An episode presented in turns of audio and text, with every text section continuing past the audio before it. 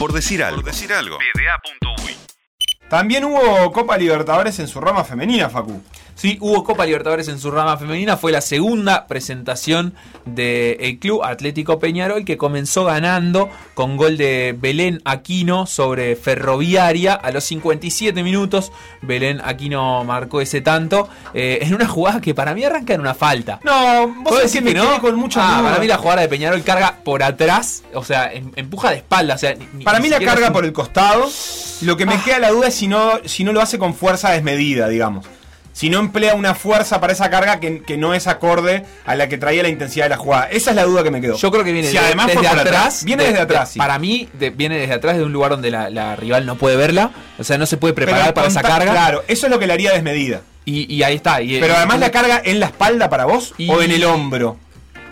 Al límite, al límite. cuando la vi que fue a cargar dije, esto lo va a terminar cobrando, porque fue muy fuerte y la, tiró al demonio. Recupera la... pelota y puede mandar el centro para que Belén Aquino defina. Ese fue el 1 a 0 de Peñarol a los 73. Eh, Mona Lisa. Sí, la defensa. Hizo el gol. Una pinturita. ¿No? Eh, una pinturita, sí.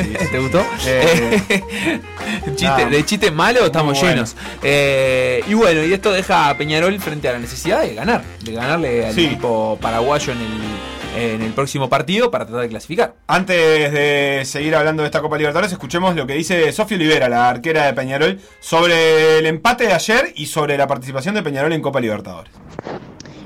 En estos tipos de partidos internacionales donde el nivel es muy superior al, nivel que jugamos a lo local, eh, creo que es fundamental cometer pocos errores. Eh, cometer pocos errores y tener este, capaz que más virtudes eh, o más aciertos. Y, creo que fue un poco lo que nos pasó en estos dos partidos, donde un error que, no supimos revertir rápido nos cuesta un gol y, así perder y empatar el, segundo, pero este, a, líneas generales creo que se hicieron muy buenos 180 minutos.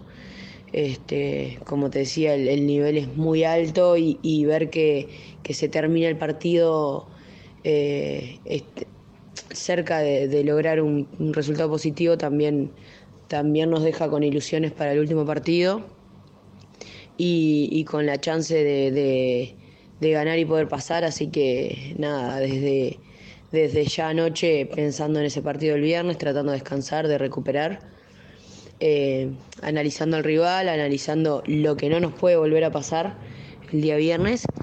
Y bueno, eh, con la expectativa y la ilusión de, poder ir a llevarnos los tres puntos que en estos partidos demostramos que, nuestro nivel también es alto y de que, perfectamente se puede, se puede hacer un, buen partido y basándonos en no cometer errores para, para poder sacar un resultado positivo.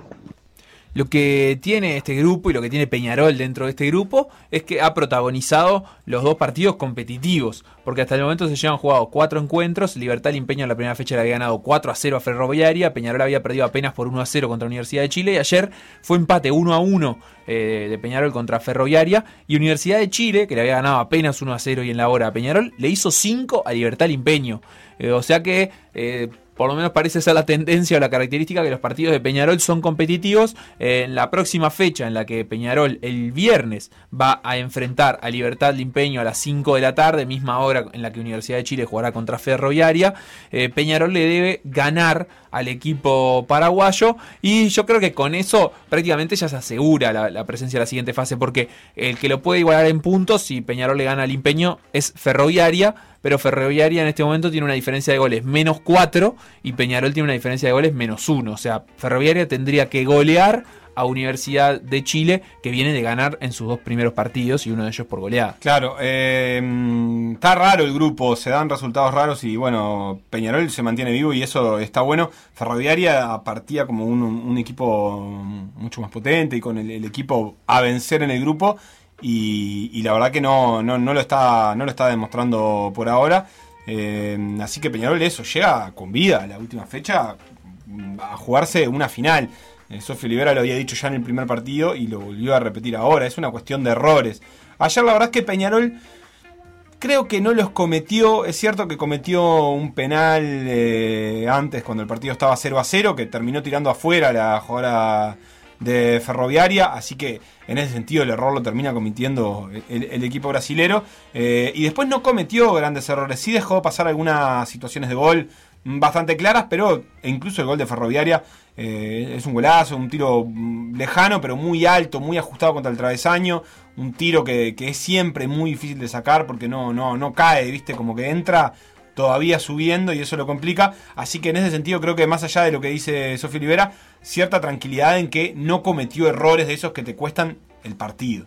Claro, que, es importante además para, para, llegar con calma a enfrentar un partido tan decisivo eh, como el próximo. Seba, al final tenía razón, hice la no pregunta del año, eh, porque en las redes sociales ¿Cómo viene? por la abrumadora mayoría ganando eh, que la gente prefiere ganar por uno los partidos. Porque preferimos sufrir. El uruguayo es muy de eso. El al final tenía prefiere sufrir. Yo creo que sea. Yo creo que le preguntas a un alemán y prefiere eh, golearte. A un holandés y prefiere golearte. A un sueco y prefiere golearte. Al uruguayo, ah, no, por uno y, y en la hora. Por decir algo. Por decir algo. PDA.